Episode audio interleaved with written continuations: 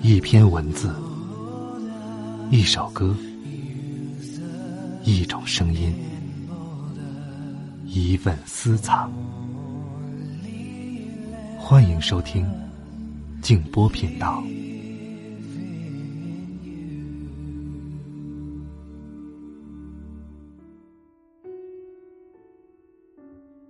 你的内心，总有一处宁静的圣地。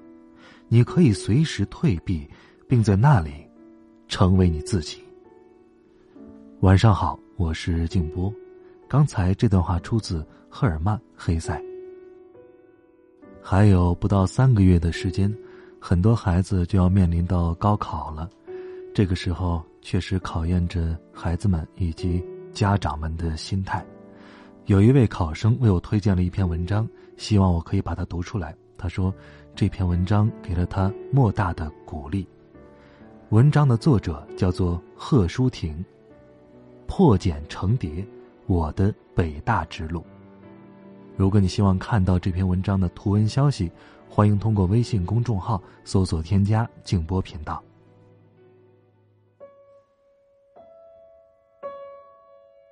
未名湖畔的桃花开了，就在前几天。我曾无数次梦想过，陌上开花的时候，湖边折柳的人群会有自己的身影。那个时候，我的心思和大家一样单纯而迫切，我的目光却是比你们更加迷茫和彷徨。那年，高三，十年磨一剑，我得到的却几乎是一块废铁。高一那年。我真的差点把自己变成了一块废铁，上课睡觉、聊天、看漫画、吃零食，跟着后面那些男生大呼小叫，把年轻的女老师气得眼圈含泪，然后自鸣得意而洋洋之。那真是一段不堪回首的日子，像色彩斑斓的黑洞，看上去奇观异彩、鬼魅般的吸引力，却在不知不觉中一点一点。把你引向无底的深渊。于是，下滑、堕落，而更加难过的是，明明知道自己在堕落，却无力去改变。习惯的力量的确大到了让我无可奈何，于是我放弃了最后的挣扎与努力。现在想想，那只是懦弱，那只是懒惰。那只是给自己自甘堕落，所找的一个看似冠冕堂皇的理由，一切是自欺欺人。可当时，没有任何人来指着我的鼻尖骂我说：“你是不是就想这样破罐子破摔，就像这样玩完你的一辈子？”也许，他们已经放弃了我。有时候我想，然后。是极其嘲讽般的不屑，不屑以及自以为是的洒脱，谁稀罕谁？其实，那个时候真的是应该有一个人，就像很多人曾经经历过的那样，指着我的鼻尖，戳着我的脊梁骨，说：“你知不知道自己在做什么？清不清楚自己想要什么？清不清楚自己的明天会是什么？”可是，再无所谓的人，也是会有自己的底线的。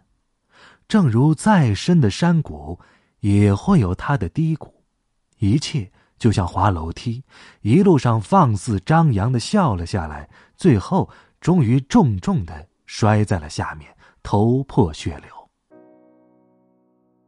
也许，人只有在痛的时候。才会认认真真反省自己走错了哪一步吧，总要摔一些跟头，才能学会绕着道走。而这条再简单不过的路，我却付出了整整一年的青春时光，才真正明白。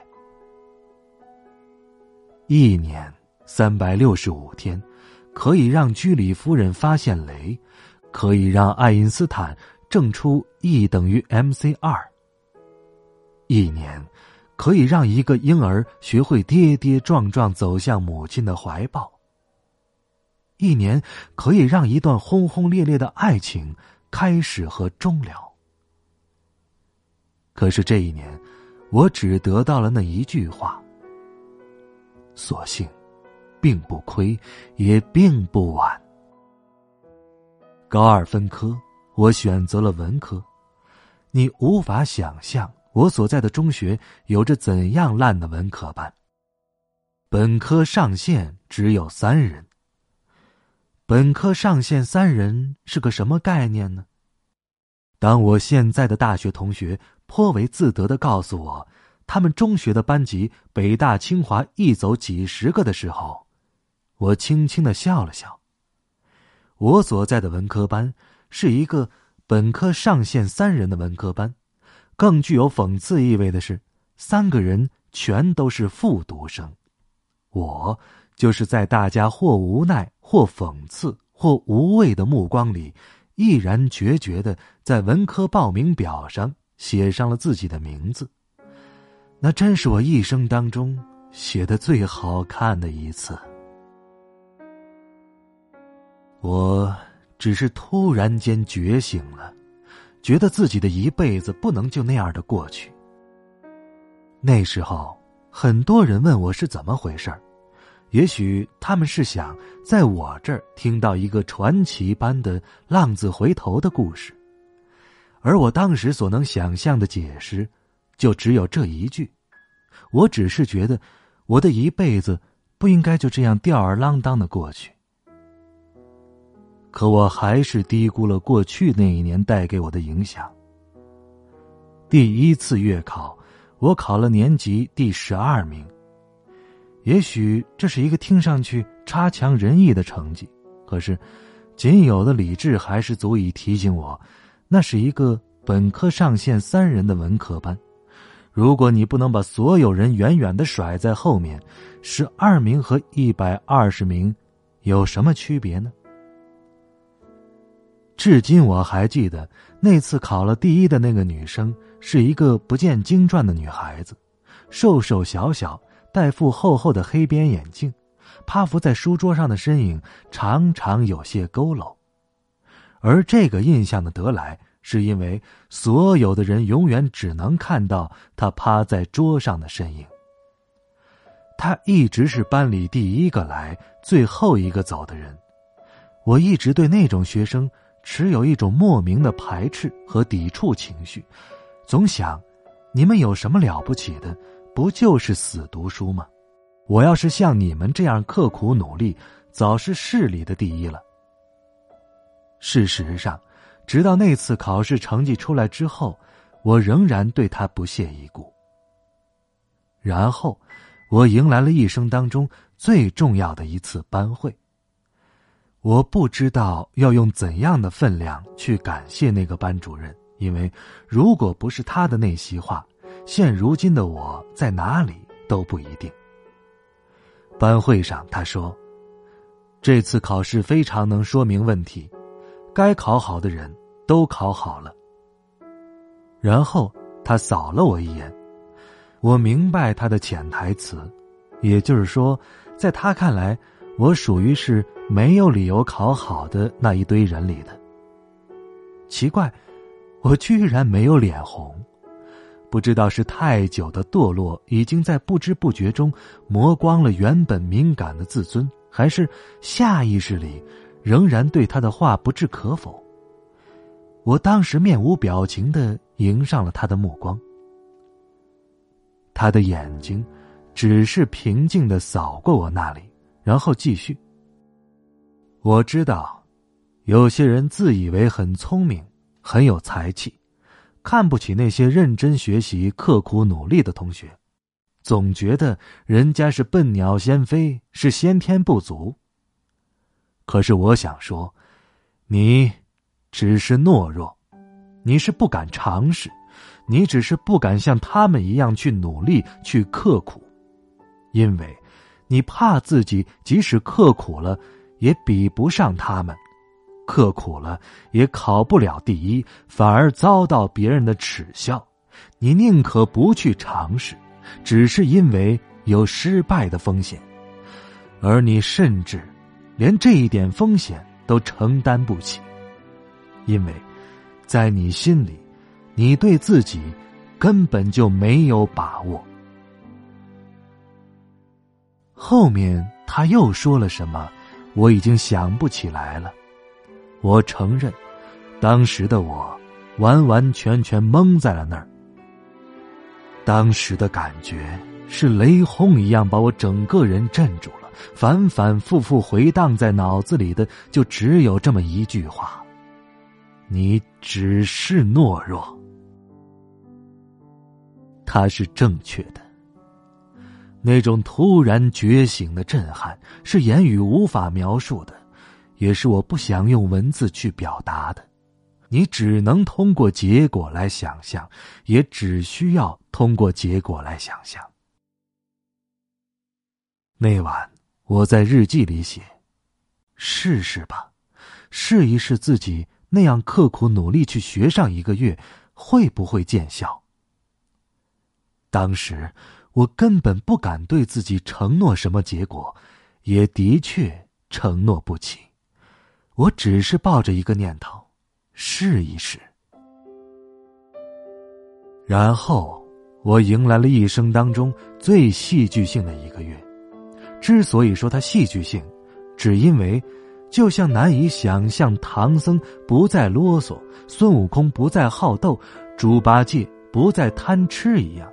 我简直不敢相信，那个早晨六点早自习上课，到晚上十点晚自习下课，一动也不动坐在位置上，安安稳稳、踏踏实实的人，可以是我自己。其实，并没有说起来那么简单的。我去一点一点做的时候，就已经发现了，要想在几天里。改变三百六十五天来形成的习惯，太难；而要想在一个月里创造出令人瞠目结舌的奇迹来，也太难。习惯成自然呐，就像那句话说的：“心似平原放马，易放难收。”野惯了的心，要想一下子收回来，谈何容易？常常做着做着就忍不住了，心开始浮躁，眼神也开始飘离，好几次差一点就要放弃了。只是在那个最危险的边缘晃荡的时候，我总是压一压，告诉自己，忍不住的时候再忍一下。其实说白了，也就是那么一句话：忍不住的时候再忍一下。我承认，自己是一个骨子里相当傲气的人。我就是不相信，我刻苦起来会不如哪个人呢？我就是不相信，我认真的去做一件事的时候会做不到。我就是不信，这世上真的有什么不可能的事儿吗？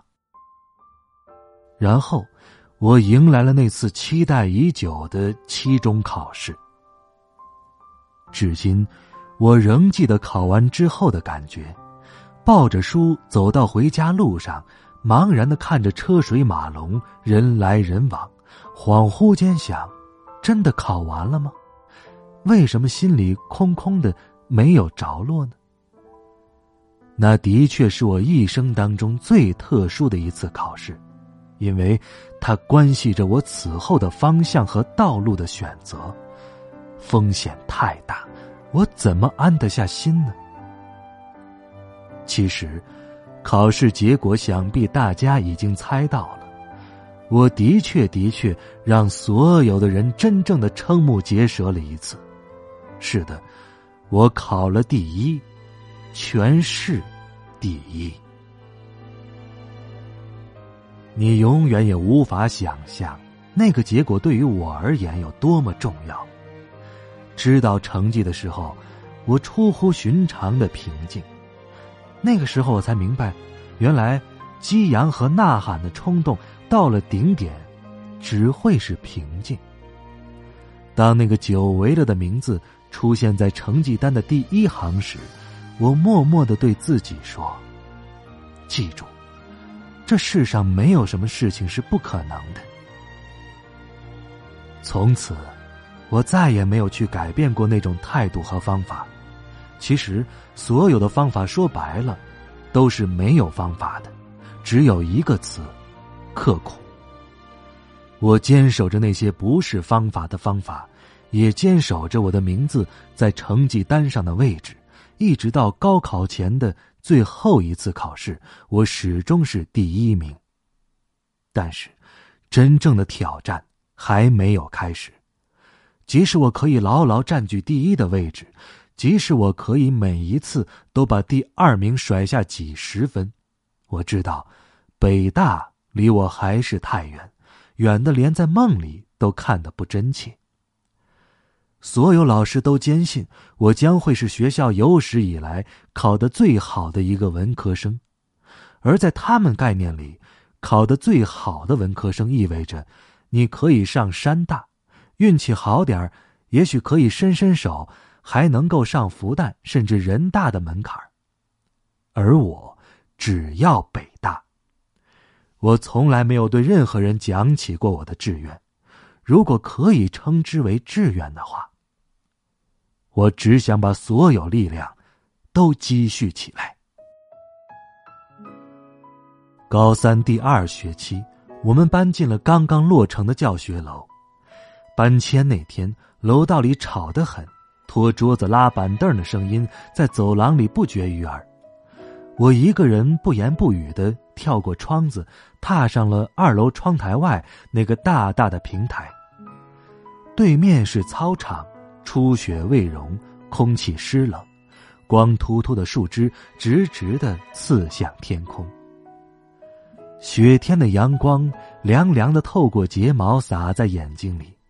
眼睛静静的看着远远的天空，我默默的在心里说：“等着吧，我要你见证一个奇迹。”我知道，这世上的确没有什么不可能的事。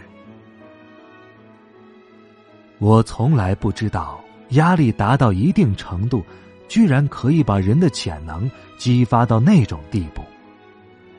我是一个极其不安分的人。可是那段时间，我表现的无比耐心、沉稳、踏实的，像头老黄牛。事实上，无数次我都面临着崩溃的边缘。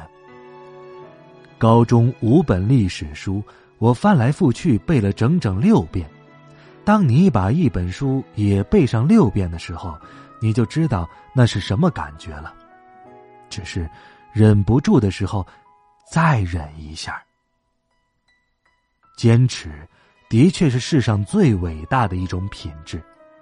那段时间，我唯一的休息方式就是站在走廊里看远处的天空。后来发现，在对面的建筑墙壁上有一行大大的红字儿，是学校用来激励学生的吧？我不确定。可就是那句话，陪我走过了高三最后的日子。意志的力量。是决定成败的力量。我用我所有的经历和体会去实践，而且证明了这句话：意志的力量是决定成败的力量。呼啸而过的风卷着漫天的黄沙，在那个北方的春天里，我们一个个头发蓬乱，皮肤粗糙。死寂和喧嚣交替，如同美国的执政党，规律的让人怀疑冥冥之中可有双奇异而魔力无穷的手。恍然而又茫然的我们，在敬畏与期待中，迎来又送走了一魔、二魔乃至 N 魔，每根神经都被冷酷无情的事实锤炼的坚不可摧。无论是吟惯了杨柳岸晓风残月的诗情，还是习惯了信手涂鸦的画意，在这个来去匆匆的季节里，一切敏感纤细，都奢侈如同凯撒大帝的丑衣，徒留无数次的希望，在无数次的失望前，撞得粉身碎骨。无数次的激扬，在无数次的颓丧下，摔得头破血流。每个人都比昨天更加明白理想和现实之间那道不可逾越的鸿沟，同时，也比昨天更加拼命的努力挣扎，试图挤过那道窄窄的独木桥，哪怕明知是徒劳的。会是徒劳的吗？当这个锥心的问号在夜阑人静的时候，一次次猛烈叩击起了心门，每个人都难以承受那潮涌而至的恐慌和迷茫，于是逼着自己埋进去，埋进书本，埋进试卷，埋进密不透风的黑茧里。为的是有朝一日能够破茧成蝶。青黑的眼圈浮肿的眼袋，干燥的手指，焦虑的起了水泡的嘴角。那个春天，我不知道流行的是粉蓝果绿，还是带紫银灰。小镜子。被悄悄收起，因为不忍见到自己憔悴的面容和暗淡的眼睛，因为怕有什么会在汪洋肆意般的干旱已久的脸上纵横开来。上帝呀，我是个女孩子呀！上帝无言。无言微笑，微笑告诉我，你心甘情愿。是的，我心甘情愿，我不悔初衷，我自己选择了这条路，平坦也好，崎岖也罢，我得走下去。我要走下去，我会走下去的。于是，所有的呐喊。被咽了下去，所有的豪情被收了起来。我像一头二月的黄牛，默默踏步，无声前行。当拼搏被拼命所取代时，香格里拉已经幻化成心中恒远而朦胧的梦想，而所有的努力，也只是为了让这个梦想不再是。美人如花隔云端。哪怕清明长天，纵然绿水波澜。踏入考场的时候，我很平静。进吾志也，而不能志者，可以无悔矣。事实上，我从来没有想过自己会考入北大以外的哪所学校。与其说这是一种自信，莫如说这是一种预感。我只是想，哪怕北大只招一个名额，为什么不可能是我呢？这世上没有什么事情是真正不可能发生的。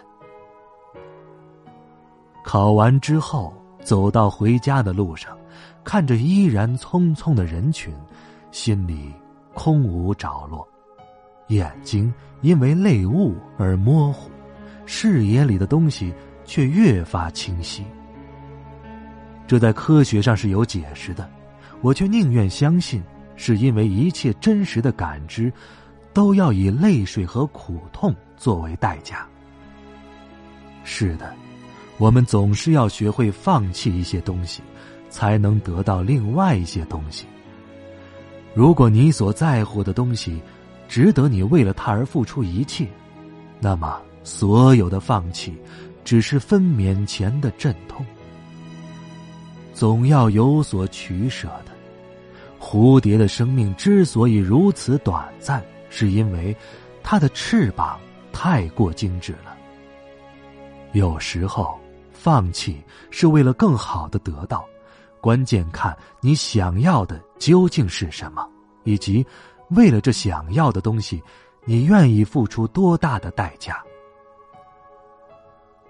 上帝对每一个人都是平等的。事实上，我怀念那段日子，而且永远感激他。不只是因为在那段时间里，我完成了自己的过渡与蜕变，更是因为那时的一切深深的烙在了我正处于可塑期的性格中，成为了这一生永远的财富。那真的是多少钱都买不来的财富。人生中再也不会有哪个时期像那时一样专一的、单纯的。坚决的，几乎顽固而又饱含信仰和希冀的，心无旁骛乃至与世隔绝的，为了一个认定的目标而奋斗。当你在若干年后某个悠闲的下午，回想起自己曾经的努力和放弃，曾经的坚韧和毅力，曾经的执着和付出。曾经的汗水和泪水，那会是怎样一种感动和庆幸呢？又是怎样一种欣慰和尊重？尊重你自己。真的，在这个过程中，请允许我再重复一遍：最重要的是你自己。我感谢父母，感谢老师。感谢同学，感谢朋友，感谢所有关心和帮助我的人。但我最感谢的，是我自己。Nothing is impossible。这是我在一点一滴的努力与尝试中得到的东西，而且我也相信，这也将会是使我终身受益的东西。在这里。我把自己最信仰的一句话送给大家：“Nothing is impossible。” They say you found somebody new, but that won't stop my loving you. I just can't let you walk away. forget the love I had for you. Guess I could find somebody too. But I don't want no one but you. How could you leave without regret? Am I that easy to forget? Before you leave, be sure you find you want his love much more than Cause I'll just say we've never met.